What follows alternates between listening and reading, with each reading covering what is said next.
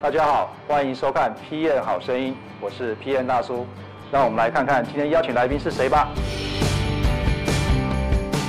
Hello，大家好，我叫做林宇娟，然后您可以叫我 Raina。我现在在 VoiceTube 担任产品经理的角色，然后目前有掌管三个平台，主要是网站、Android 跟 iOS App。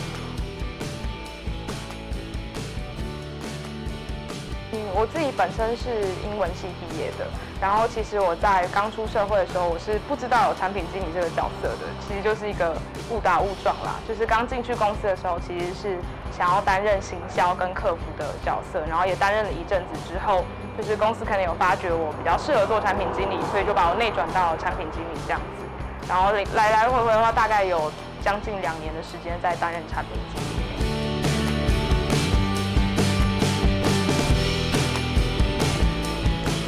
产品都会遇到很多，例如技术面的、行销或是产品面的挑战。可是我觉得最大的挑战一定会是沟通的问题，就是无论公司是小或是大，都会有自己属于自己公司的一种沟通的问题。那沟通问题如果把沟通的成本降低的话，其实会让你整个产品的开发速度变得非常快。那主要就是要知道说每一个部门他们在意的是什么，甚至是每一个人，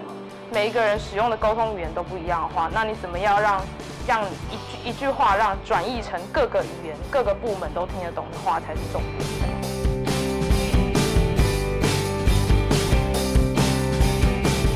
印象最深刻的应该是在二零一六年三月底的时候推上了一个网站的改版，这是公司的付费产品这样子。我觉得那目前那时候遇到的挑战是，其实公司那时候的组织还没有很完善，那个工作的流程还没有非常的完善，包含测试的部分这样子。那可是他的他让我印象最深刻的是，因为他第一个是他解决了公司目前的财务危机，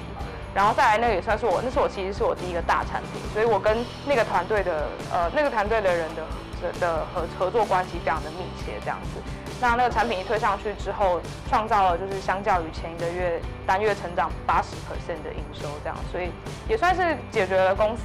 遇到的一个财务危机。然后重点是，我觉得是那时候公司的氛围是大家都一心盼望着那个产品要上线去解决目前现有的问题。那达到的话，就是我觉得是整个团队一起去分享这一份成就感。